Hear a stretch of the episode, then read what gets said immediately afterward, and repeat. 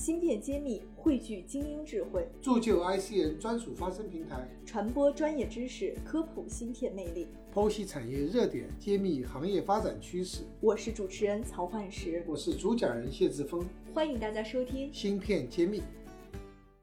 欢迎大家收听芯片揭秘，我是主持人幻石。今天我非常荣幸邀请到了半导体行业的一位资深从业者，他是我们现在中国科学院微电子研究所的总工程师，也是我们今天首位采访到的中科院体系的教授，他叫韩正生教授。那么下面有请韩教授给我们听友们打个招呼。大家好，谢谢这个呃幻神的这个热情洋溢的介绍。其实我我这个介绍太简单了，因为我看了韩老师的履历，我我我比听友们比较幸福，因为我坐着韩老师对面，看着他的履历，我我充满了憧憬之情，因为他从半导体的行业比我年纪还大。我我稍微一看，我说怎么比我年龄都长？四十年。或者你觉得您从业四十年哈啊，有什么精彩的这个，或者是你觉得故事很想讲给大家听的？我们今年那天那个谁还耿耿立院长不是还说说什么时候回去看看？我说这本来就我进半导体门呃，因为说说实在，这个四十年呢，因为当时干的时候呢，就是我们的专业就叫半导体物理与器件，但是好多人呢一说半导体是啥玩意儿，基本上像你们可能还知道半导体是半导体材料。像我们这岁数人，那时候的半导体，实际它的概念是收音机，它不是半导体。我小的时候听半导体都是那个盒子啊，对对，说那的那个印象，实际那个准确的概念应该是收音机，不是半导体，因为它的核心元器件呢，呃是这个晶体管吧，因为它取代那个取代电真空那玩意儿，所以呢，就是要假如是要按这个去命名的话，我们现在恐怕所有的人都叫半导体，不是所有的电电子电器都可能都叫半导体。比如我们电视、我们的手机，甚至我们的这个呃家里的冰箱、空调，肯定都少不了里头都少不了芯，它的核心都是控制，核心控制都是芯片。前几年不是说去日本那个什么抢那个抽水马桶，嗯，十几马桶盖里头那种顶上一定有芯片控，对吧？所以你要把这样的弄呢，现在就是按这个定义呢，啥都是半导体。但是很多人还还是不理解半导体，因为我们的好多我的好原来是那时候同学。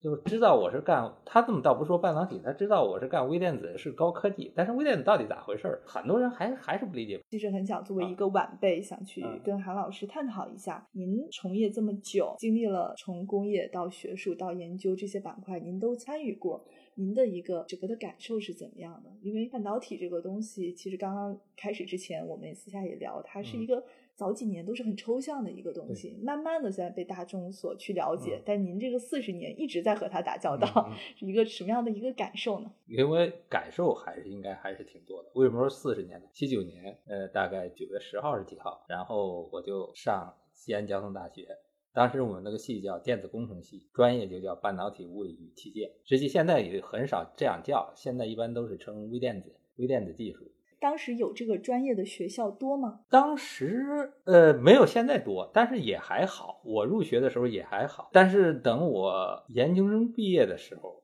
曾经萧条过一阵子。有些学校呢就是招生萎缩了，有些学校甚至半导体专业就取消了。为什么呢？就是还萎缩了呢？这个东西是这样的，我们上学的时候呢，我们是和电真空呃专业一块儿上的基础课，比如普通物理啊。这个高等数学、普通话也都一块儿上，他们的老师呢就觉得他们那个是夕阳产业，而人家半导体是朝阳产业。可是，在我们毕业的时候呢，呃，说实在，他们遇到了一个犹如回光返照般的一般。我们知道，国内上了几条呃财管，咸阳财管、南京财管和北京松下财管上了几条，而且还有当时的这个安阳的为财管配套的剥壳，它这个剥壳主要是为，应该是为南京。呃，财管和北京，因为那个谁，咸阳财管他自己带管壳。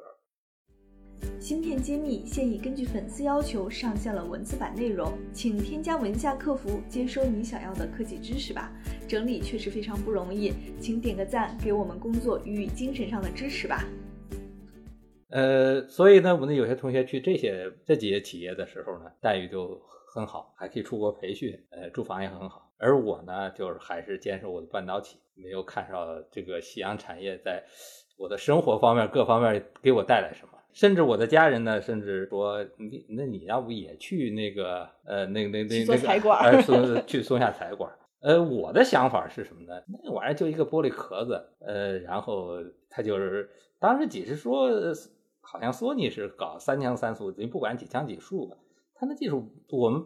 集成电路这里头这里头的变化变化那么多，所以我说不去。其实家里人可能并不了解您是在具体做什么，搞这样什么样的神奇的事。但是是这样的，呃，人们肯定会看你的收入、你的待遇，对吧？呃，但是人家去那儿了，人家都可以，人家可以住呃两居，而我还在土豆楼里头。我觉得还还是坚坚持下来。这个我的感受，为什么我给我的学生们好说过好多次这个感受？呃，后来我想，我我的坚持还对了，因为松下财管呢，为什么说我说当时说是回光返照了？过了几年以后，大概就是前些年，随着这几个财管关门，甚至有的就呃转转战，就是呃转换战场，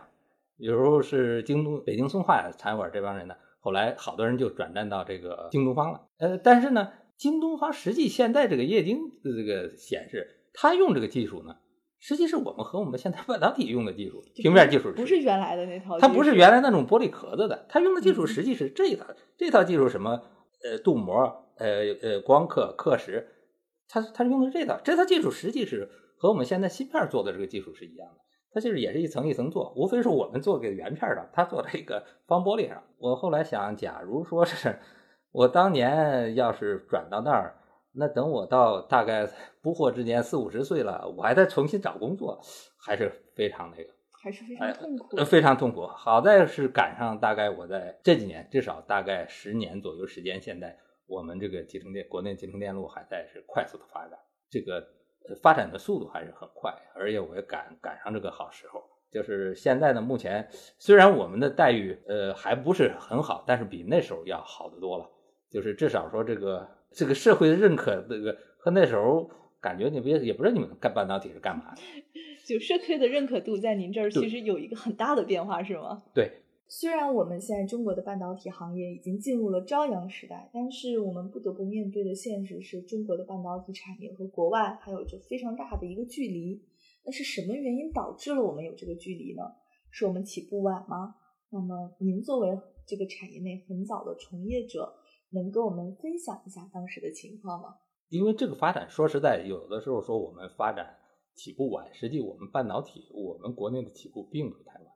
与黄坤和谢希德、林南英他们老一代，包括我们的老所长这个王胜武先生，他们这种老一代的，实际我们在国内起得很早，因为大家都知道，这个周恩来总理亲自主持的这个十二年这个科技发展，就是长长期发展十二年的长期发展规划中，把半导体作为四个优先发展之一，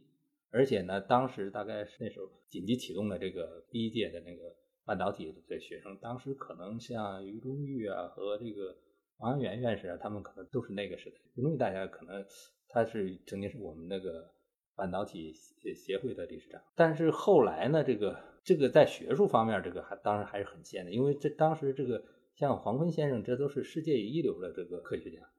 呃，但是在在产业方面呢，可能我们还是有一些变化。对，有一些。但当然这里头还是有另外一个，就是我们的工业基础。我们的工业基础还是比较薄弱。因为它是一个综合综合的一个，就我们先天的条件可能就是有差距的。虽然我们科研界呃对科研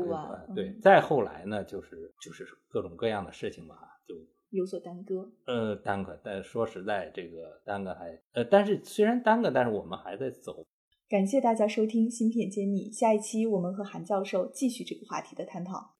感谢大家收听《芯片揭秘》，对话全球 IC 产业大咖，深度揭秘行业现状与趋势，呈现各领域专家最真实的观点。把您的疑惑留言告诉我们，我们将寻求资深从业者为您解惑。